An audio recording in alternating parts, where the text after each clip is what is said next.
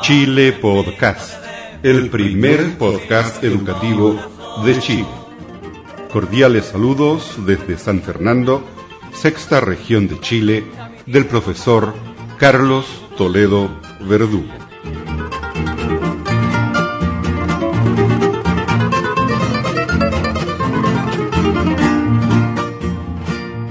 Para este podcast número 217 les entregamos la segunda parte con la visita de tres amigos de Santiago que hace un par de semanas llegaron aquí a San Fernando para conocer la tecnología del podcast. Estos amigos son Manuel Ollanedel y Cristian Hermosilla, estudiantes de computación, y el profesor de bibliotecología Guillermo Toro, de la Universidad Tecnológica Metropolitana. En la lectura bíblica tenemos el Salmo 36. Como siempre, esperamos que estos podcasts sean de vuestro agrado.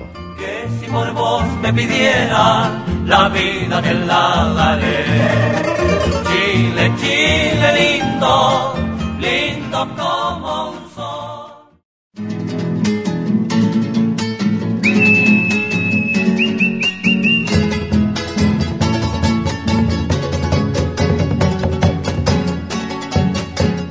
Aprovechemos ahora, cambiemos un poco de temas informáticos, medio duros, ¿ah?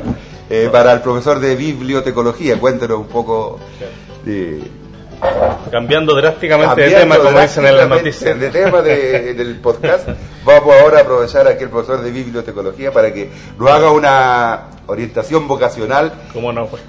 ¿Qué es lo que contiene una malla curricular de la carrera de bibliotecología? Ah, hablando, de- ya, bien, bien. Hablaremos de eso. Sí, en Chile en realidad los bibliotecarios tienen una formación eh, universitaria de cinco años en dos universidades públicas, una es la Universidad Tecnológica Metropolitana en Santiago y otra la Universidad de Playa Ancha de Ciencias de la Educación en Valparaíso. Son las dos universidades en las que se imparte la carrera como tal, con cinco años de estudio. Existe una universidad privada también, que es la Universidad Bolivariana en Santiago, que tiene esta carrera, aunque creo que van en el segundo año y no han tenido todavía mayor éxito en las matrículas. Aparte de esto, existe carrera de técnico también en biblioteca. En la Universidad Tecnológica Metropolitana de Santiago, una carrera de técnico en bibliotecas vespertina, presencial, con dos años de duración. Y en la Universidad la República, donde yo soy profesor, tenemos una carrera de técnico en bibliotecas a distancia, que también tiene dos años de duración. Esa es la, formación que existe en Chile. En la UTEM, en Santiago, la malla de cinco años, bueno, comprende asignaturas del área de gestión, otras del área de la tecnología, eh, otras que tienen que ver con alfabetización informacional, con eh, la lectura, con desarrollo de servicios o recursos de información también. Entonces, hay que conocer también las obras de referencia, las obras de consulta. O sea, hay toda una, una malla en, en relación a, primero, una base cultural amplia, en segundo lugar, a conocer todas las fuentes de información, tanto impresas como electrónicas. eh, Ahí, precisamente en este tema electrónico, quiero hacerte una pregunta. ¿Cómo ves tú, eh, en mi opinión, los sistemas digitales, la tecnología digital, está cambiando muchas profesiones, actividades? Me imagino que en alguna medida también la carrera de bibliotecología, biblio lo asociamos con libro, ¿verdad? Claro. Información vía libro, en alguna medida también la malla curricular tendrá que incluir ahora eh, algunas habilidades, destreza para conocer eh, información a través de medios digitales. Por supuesto, Internet. claro, claro, esto como siempre, bueno, causa crisis de identidad profesional a veces, pero porque que un bibliotecario, una persona que maneja libros, una persona que lee mucho, que como es la caricatura que tenemos en bibliotecario, ¿no? O la que administra una biblioteca, un espacio llamado biblioteca, o es aquel profesional capaz de manejar información en cualquier medio, sobre todo en medios electrónicos, con la diversidad de medios que tenemos hoy en día, con la posibilidad de acceder a información global. Entonces ahí nos empezamos a cuestionar. La biblioteca, ¿qué es? Es una puerta de entrada al universo de información que hay en el mundo. Se, se ve así ahora. ¿no? Se ve como el lugar donde tal vez nos encontramos físicamente, donde puede haber una atención personal, humana, y además de eso tenemos esto como un punto de entrada a la información que está distribuida a nivel mundial. Entonces las destrezas o las competencias, como se dice ahora, que hay que desarrollar en los bibliotecarios, eh, son las que tienen que ver con poder manejar estos recursos de información y también crear recursos de información, que eso sí es algo nuevo, porque antes siempre se vio al bibliotecario como un intermediario, solamente era la persona que simplemente eh, ponía en contacto a los libros, a la literatura con los usuarios finales. Estos usuarios los empezamos a llamar clientes después, por influencia también del marketing. Pero en este momento también pensamos que el bibliotecario es una persona que puede crear recursos de información, puede inventar nuevos mundos, digamos, digitales, y puede construir ya sea blogs o, wikis, como, la Wikipedia, que la, la tecnología wiki, o puede crear un, perfectamente un podcast, por ejemplo. Te quería hacer una pregunta ahora, ¿cómo eh, ves tú en el mundo de las bibliotecas? Chilenas particularmente eh, el tema, bueno, la información sabemos que puede tener diferentes formatos, papel, video y con las tecnologías ahora del podcast en audio.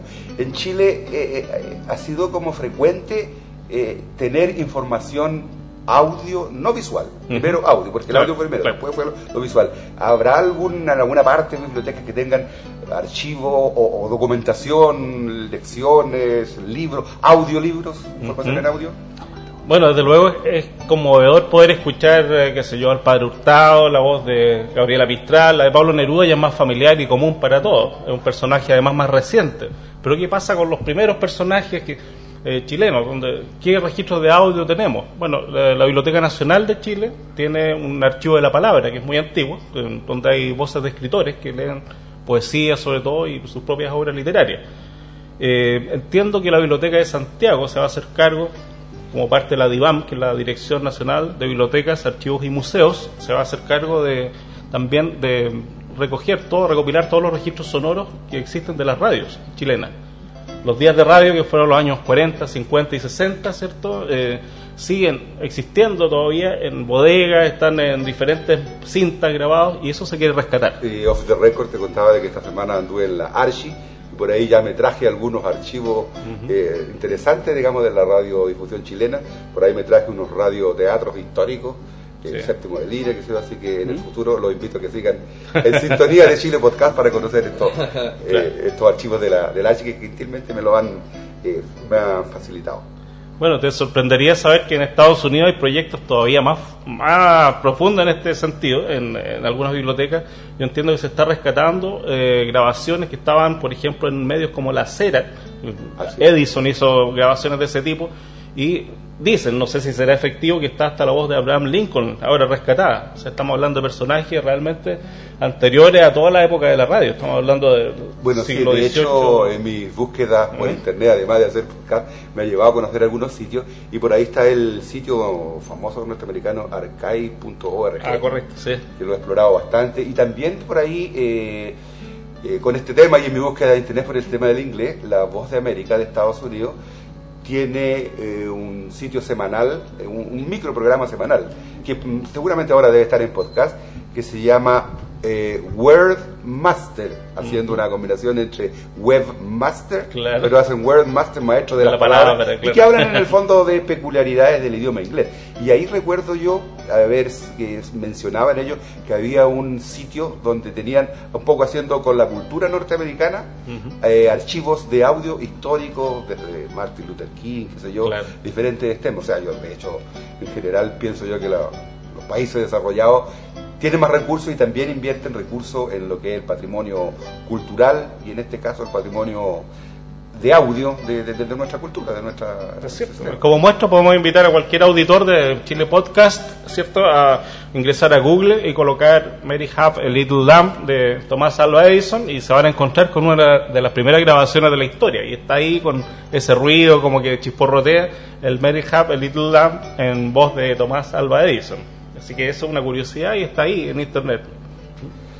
Bien, pues no sé, el amigo informático, cómo seguimos esta conversación para que vean ustedes que eh, por ahí leía en un sitio español de que los podcasts, eh, digamos, son totalmente diferentes a las radios. ¿En qué sentido? No somos profesionales de las radios. Entonces no tenemos por qué seguir los patrones de la radio, pero en alguna medida lo seguimos. Entonces, un podcast, alguien lo definía por ahí, si tú colocas tu grabadora, para grabar los ruidos de tu ciudad, por ejemplo.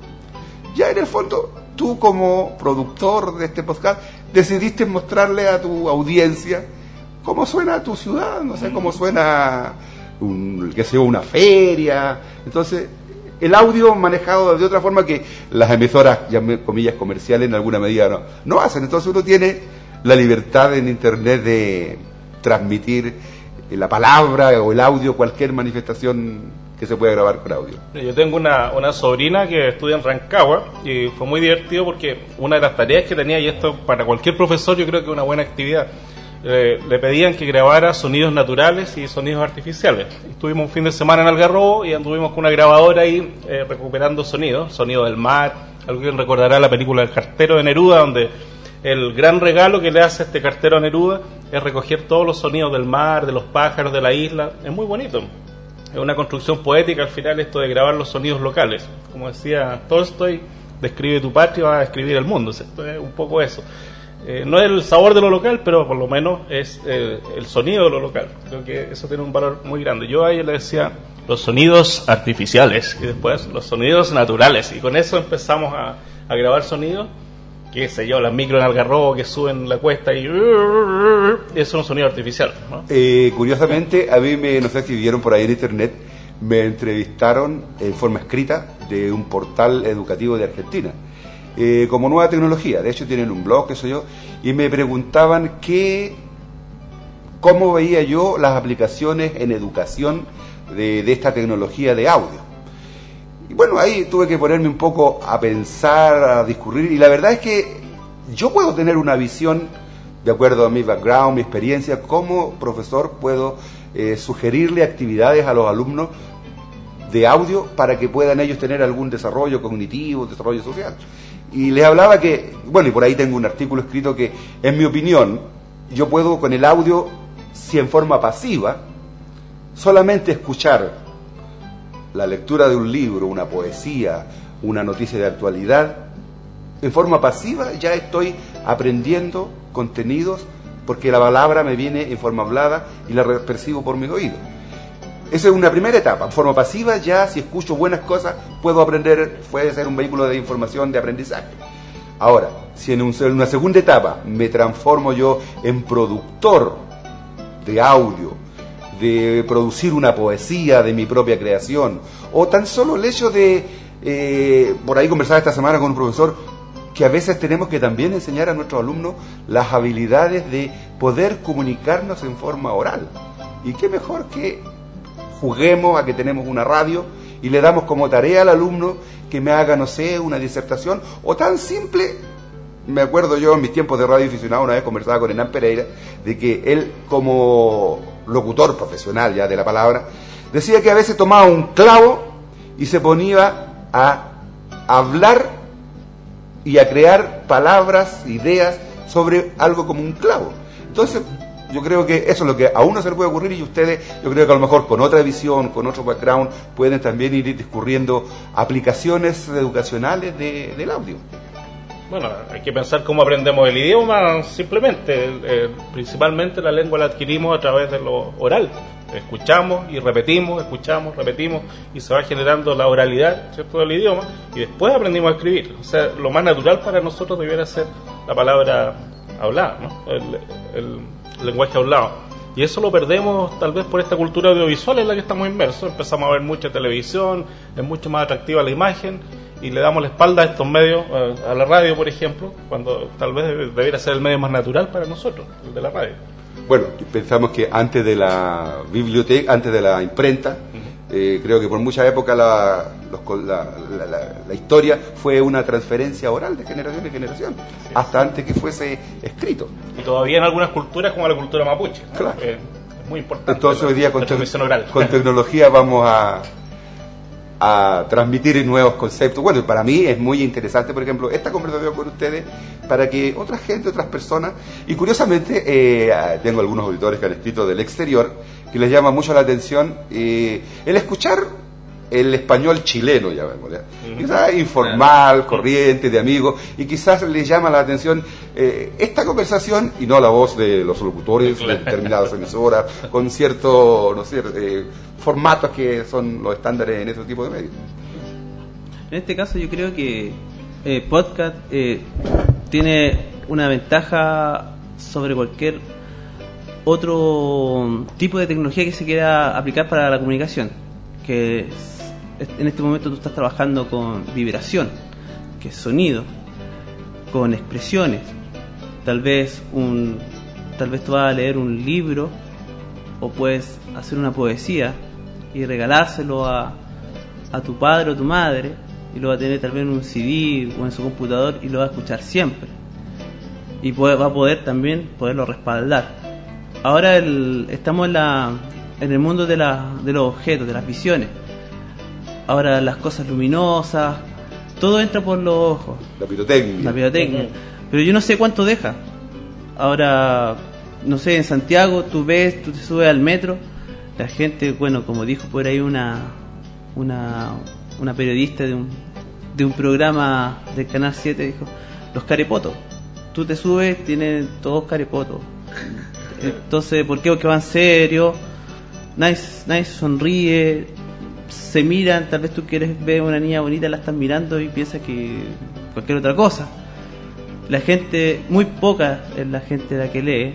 Tal vez el código da Vinci fue como el efecto más grande que comercial, pero por una cosa normal eh, de literatura no creo que lean. Ahora, también hay que preguntarse qué es lo que leen. Y el, y el personal en este caso, o los reproductores MP3, y todas estas tecnologías, los iPod, también ayudan un poco al aislamiento del ser humano. Lo aísla porque es tu mundo, es personal estéreo, es tu, per- tu mundo personal.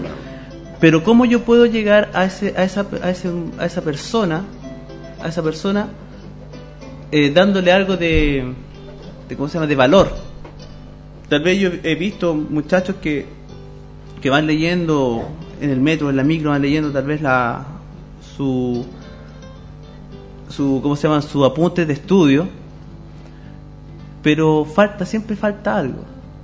Tal vez no puso, hay muchos muchos muchachos que tienen problemas atencionales.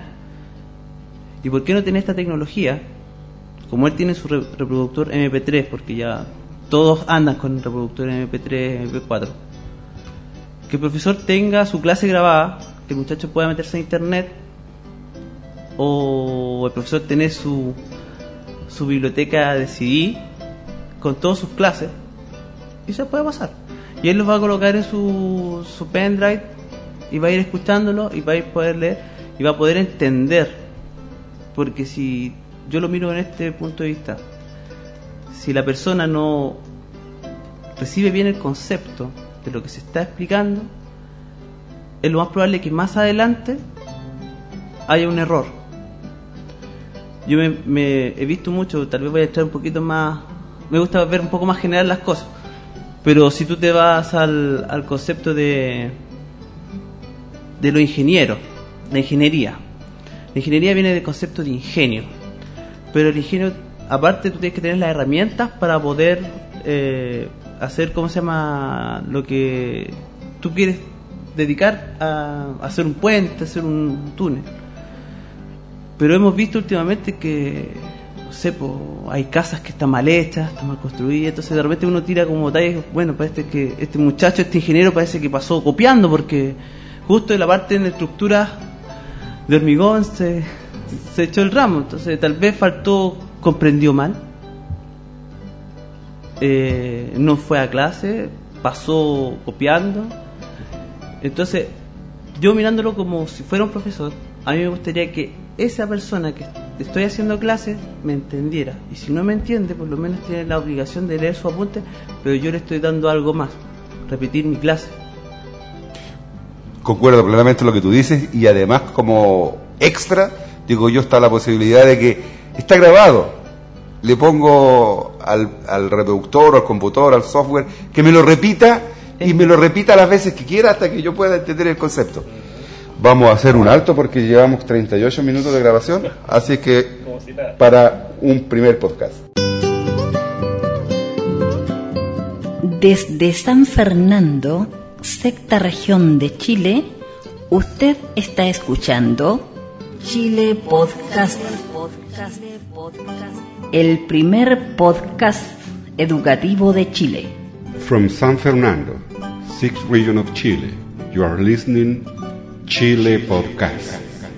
Chile Podcast. The first educational podcast from Chile.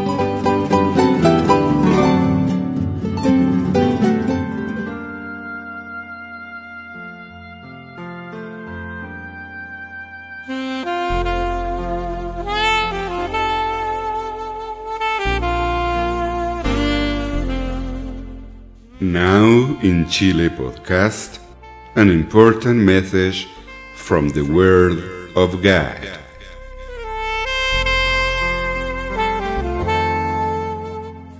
Lectura bíblica, Salmo número 36, Maldad del hombre y bondad de Dios.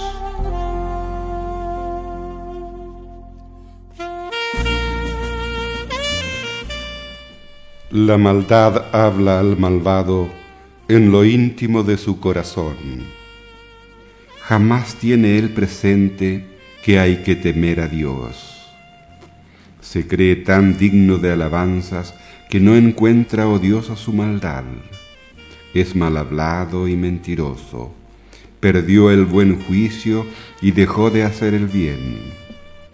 Acostado en su cama, planea hacer lo malo tan aferrado está a su mal camino que no quiere renunciar a la maldad. Pero tu amor, Señor, llega hasta el cielo, tu fidelidad alcanza al cielo azul, tu justicia es como las grandes montañas, tus decretos son como el mar grande y profundo. Tú, Señor, cuidas de hombres y animales, Qué maravilloso es tu amor, oh Dios. Bajo tus alas los hombres buscan protección.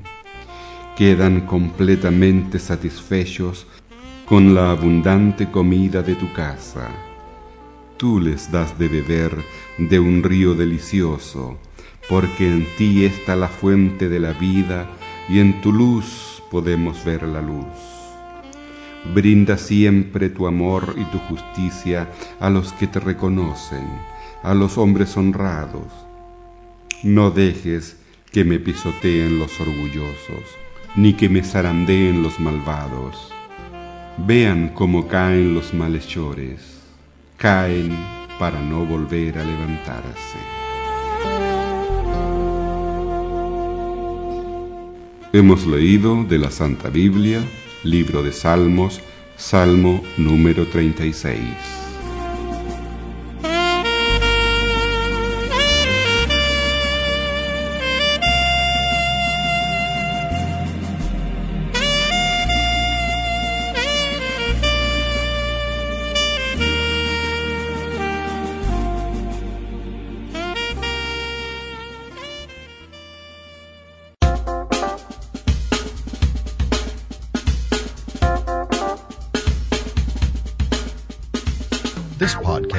Proudly listed on podcastpickle.com with more features for podcasters and listeners.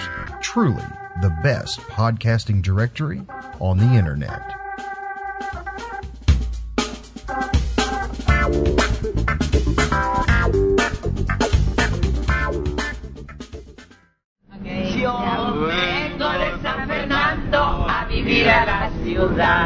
Allá no tenemos tele, pero tenemos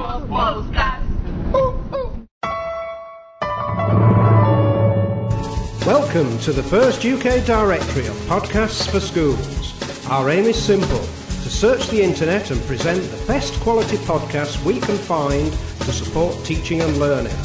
Explore with us the educational potential of podcasting. Selected podcasts can be viewed at our website www.ipodcast.org.uk. If you have a podcast suitable for children and young people, please let us know. If you're not sure how to get started with podcasting, contact us via our website www.ipodcast.org.uk. We look forward to hearing from you.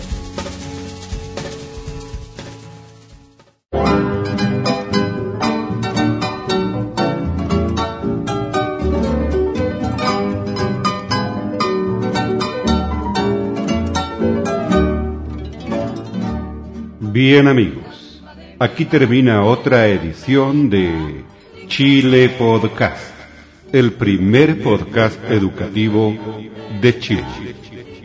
Si le gustó este podcast, cuéntele a sus amigos.